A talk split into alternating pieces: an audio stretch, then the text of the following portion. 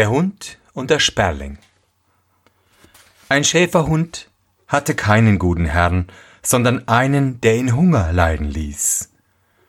Wie er es nicht länger bei ihm aushalten konnte, ging er ganz traurig fort. Auf der Straße begegnete ihm ein Sperling, der sprach Bruder Hund, warum bist du so traurig? Antwortete der Hund Ich bin hungrig und habe nichts zu fressen. Da sprach der Sperling Lieber Bruder, komm mit in die Stadt, soll ich dich satt machen? Also gingen sie zusammen in die Stadt, und als sie vor einen Fleischerladen kamen, sprach der Sperling zum Hunde Da, bleib stehen, ich will dir ein Stück Fleisch herunterbitten, setzte sich auf den Laden, schaute sich um, ob ihn auch niemand bemerkte, und pickte, zog und zerrte so lang an einem Stück, das am Rande lag, bis es herunterrutschte. Da packte es der Hund, lief in eine Ecke und fraß es auf. Sprach der Sperling, Nun komm mit zu einem anderen Laden, da will ich dir noch ein Stück herunterholen, damit du satt wirst. Als der Hund auch das zweite Stück gefressen hatte, fragte der Sperling, Bruder Hund, bist du nun satt? Ja, Fleisch bin ich satt, antwortete er, aber ich habe noch kein Brot gekriegt. Sprach der Sperling, das sollst du auch haben, komm nur mit. Da führte er ihn an einen Bäckerladen und pickte an ein paar Brötchen, bis sie herunterrollten, und als der Hund noch mehr wollte, führte er ihn zu einem andern und holte ihm noch einmal Brot herab. Wie das verzehrt war, sprach der Sperling Bruder Hund, bist du nun satt? Ja, nun wollen wir ein bisschen vor die Stadt gehen. Da gingen sie beide hinaus, auf die Landstraße. Es war aber warmes Wetter, und als sie ein Eckchen gegangen waren, sprach der Hund Ich bin müde und möchte gern schlafen.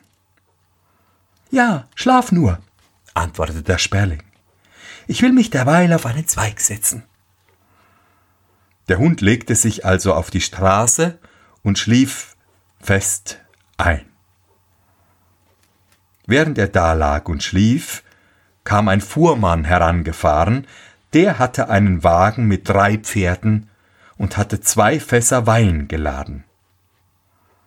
Der Sperling aber sah, dass er nicht ausbiegen wollte, sondern in dem Fahrgeleise blieb, wo der Hund lag. Da rief er Fuhrmann, tu's nicht, oder ich mache dich arm. Der Fuhrmann aber brummte vor sich hin Du wirst mich nicht arm machen, knallte mit der Peitsche und trieb den Wagen über den Hund, dass ihn die Räder totfuhren. Da rief der Sperling Du hast mir meinen Bruder untot gefahren. Das soll dich Karre und Gaul kosten. Ja, Karre und Gaul, sagte der Fuhrmann. Was könntest du mir schaden? Und fuhr weiter. Da kroch der Sperling unter das Wagentuch und pickte an dem einen Spundloch so lange, bis er den Spund losbrachte. Da lief der ganze Wein heraus, ohne dass es der Fuhrmann merkte, und als er einmal hinter sich blickte, sah er, dass der Wagen tröpfelte, untersuchte die Fässer und fand, dass eins leer war. Ach, ich armer Mann, rief er. Noch nicht arm genug, sprach der Sperlin und flog dem einen Pferd auf den Kopf und pickte ihm die Augen aus. Als der Fuhrmann das sah, zog er eine Hacke heraus und wollte den Sperling treffen, aber der Sperling flog in die Höhe und der Fuhrmann traf seinen Gaul auf den Kopf, dass er tot hinfiel. Ach, ich armer Mann, rief er. Noch nicht arm genug, sprach der Sperling. Und als der Fuhrmann mit den zwei Pferden weiterfuhr, kroch der Sperling wieder unter das Tuch und pickte den Spund auch am zweiten Fass los, dass aller Wein herausschwankte. Als es der Fuhrmann gewahr wurde, rief er wieder Ach, ich armer Mann. Aber der Sperling antwortete, noch nicht arm genug, setzte sich dem zweiten Pferd auf den Kopf und pickte ihm die Augen aus. Der Fuhrmann lief herbei und holte mit seiner Hacke aus, aber der Sperling flog in die Höhe, da traf der Schlag das Pferd, dass es hinfiel. Ach, ich armer Mann! Noch nicht arm genug, sprach der Sperling, setzte sich auch dem dritten Pferd auf den Kopf und pickte ihm nach den Augen. Der Fuhrmann schlug in seinem Zorn, ohne umzusehen, auf den Sperling los, traf ihn aber nicht, sondern schlug auch sein drittes Pferd tot. Ach, ich armer Mann, rief er. Noch nicht arm genug, antwortete der Sperling. Jetzt will ich dich daheim arm machen. Und flog fort. Der Fuhrmann musste den Wagen stehen lassen und ging voll Zorn und Ärger heim. Ach, sprach er zu seiner Frau, was hab ich Unglück gehabt. Der Wein ist ausgelaufen und die Pferde sind alle drei tot. Ach Mann, antwortete sie, was für ein böser Vogel ist uns ins Haus gekommen. Er hat alle Vögel auf der Welt zusammengebracht, und die sind droben über unseren Weizen hergefallen und fressen ihn auf. Da stieg er hinauf, und tausend und tausend Vögel saßen auf dem Boden und hatten den Weizen aufgefressen. Und der Sperling saß mitten darunter. Da rief der Fuhrmann Ach, ich armer Mann. Noch nicht arm genug, antwortete der Sperling. Fuhrmann, es kostet dir noch dein Leben. Und flog hinaus. Da hatte der Fuhrmann all sein Gut verloren, ging hinab in die Stube, setzte sich hinter den Ofen, und zwar ganz bös und giftig. Der Sperling aber saß draußen vor dem Fenster und rief Fuhrmann, es kostet dir dein Leben.